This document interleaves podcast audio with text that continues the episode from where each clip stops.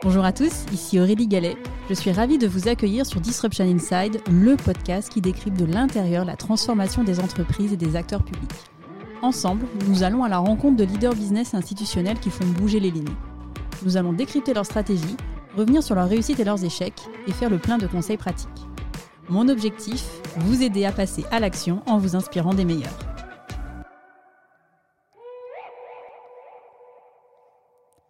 Bonjour à tous. Cette semaine, je vous emmène décrypter l'épisode avec Jérôme Boissou, Global CX Programme Leader et porte-parole du groupe Legrand. Dans ce décryptage, j'aimerais revenir avec vous sur les mutations du marché de Legrand.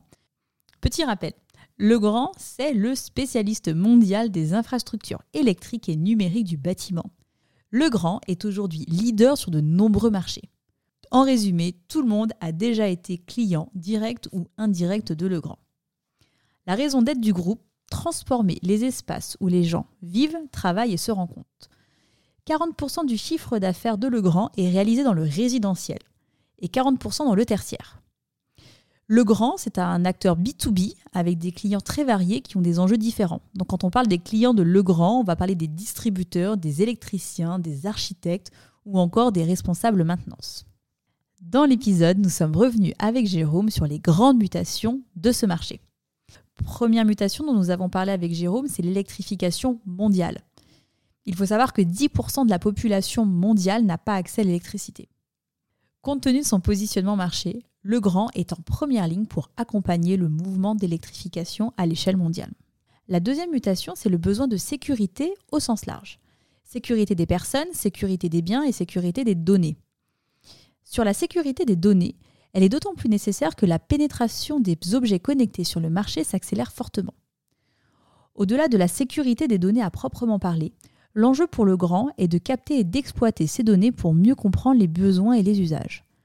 Compte tenu de son positionnement B2B, accéder aux données anonymisées des clients permet de capter des besoins difficilement accessibles et de repenser les offres grâce à l'analyse de signaux faibles sur le marché. Par exemple, un des produits phares de Legrand, c'est le portier connecté, qui a été mixé à des caméras. Et ce package de solutions a été rendu possible uniquement grâce à l'analyse des données qui ont été collectées. Troisième mutation, le confort et le bien-être. Alors, au-delà de l'automatisation des tâches, ce que nous dit Jérôme, c'est qu'on assiste aujourd'hui à des demandes croissantes pour avoir un prolongement de l'expérience de confort entre mon domicile et mon travail.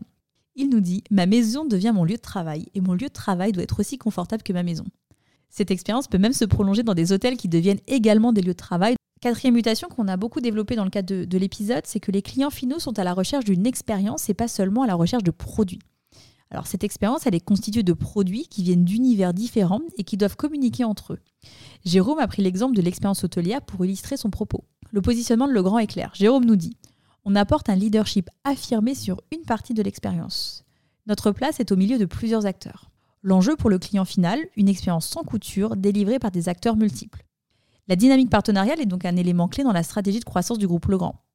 Legrand a ainsi lancé par exemple en 2018 le programme Works with Legrand qui permet à chaque acteur, via des API, de connecter les produits Legrand pour étoffer leurs propres services. Jérôme a expliqué dans l'épisode que le simple fait que des partenaires soient prescripteurs de produits Legrand est de fait une forme de monétisation. Legrand affirme son positionnement sur le produit. Des services peuvent être monétisés, mais uniquement s'ils sont attachés aux produits, tels que des services liés à la maintenance du produit. Les partenaires de Legrand sont nombreux et touchent des industries très diverses, telles que le monde de l'assurance, du voyage ou encore de l'automobile. Jérôme illustre par un exemple concret cette stratégie dans le monde automobile. Cinquième et dernière mutation, les enjeux environnementaux qui sont une préoccupation croissante des clients. L'enjeu pour Legrand est d'apporter des solutions pragmatiques et concrètes sur deux volets, les économies d'énergie et la diminution de l'impact carbone. Les enjeux sont colossaux hein, quand on sait que le secteur du bâtiment est responsable de 40% des émissions de CO2. Les professionnels du secteur sont à la recherche de solutions pour répondre à la demande croissante des clients. Ce que nous dit euh, Jérôme, c'est qu'il faut apporter des solutions concrètes aux besoins des professionnels. Jérôme distingue deux natures d'actions. Des actions donc avec un impact passif, par exemple la mise en place de produits éco-conçus, euh, la création de fiches environnementales associées à chaque produit, donc c'est ce qu'il appelle l'impact passif et il le distingue de l'impact actif, ce qui est en fait concrètement comment on aide le bâtiment à moins consommer. Comment on met en place des produits qui vont aider l'utilisateur à faire des économies d'énergie, même sans le vouloir. Dernier point sur euh, ce volet, la nécessaire mesure. Jérôme nous dit sans mesurer, il n'y a pas d'action. Jérôme est revenu sur la nécessaire sensibilisation des particuliers. Aujourd'hui, la mesure de la consommation d'énergie est approximative. L'enjeu, nous dit Jérôme, c'est de mettre cette information à disposition des particuliers et les inciter à agir. Jérôme a pris l'exemple de l'utilisation de l'IA pour établir le bon niveau de consommation et couper le radiateur par exemple quand on lance le lave-linge pour que cette dernière action soit neutre en termes de consommation d'énergie. Jérôme nous dit pour terminer que le mouvement actuel va vers une plus forte intégration de ces solutions dans les offres standards des promoteurs. C'est la fin de cet épisode, j'espère qu'il vous a plu. Pour m'aider à faire connaître le podcast, c'est très simple. Parlez-en autour de vous. Mettez une note 5 étoiles accompagnée d'un gentil commentaire. Et abonnez-vous à mon compte pour être notifié des prochains épisodes. Si vous souhaitez en savoir plus sur le podcast, je vous donne rendez-vous sur mon site aurélie-galet.com ou sur mon LinkedIn. Un grand merci à tous et rendez-vous la semaine prochaine pour un prochain épisode.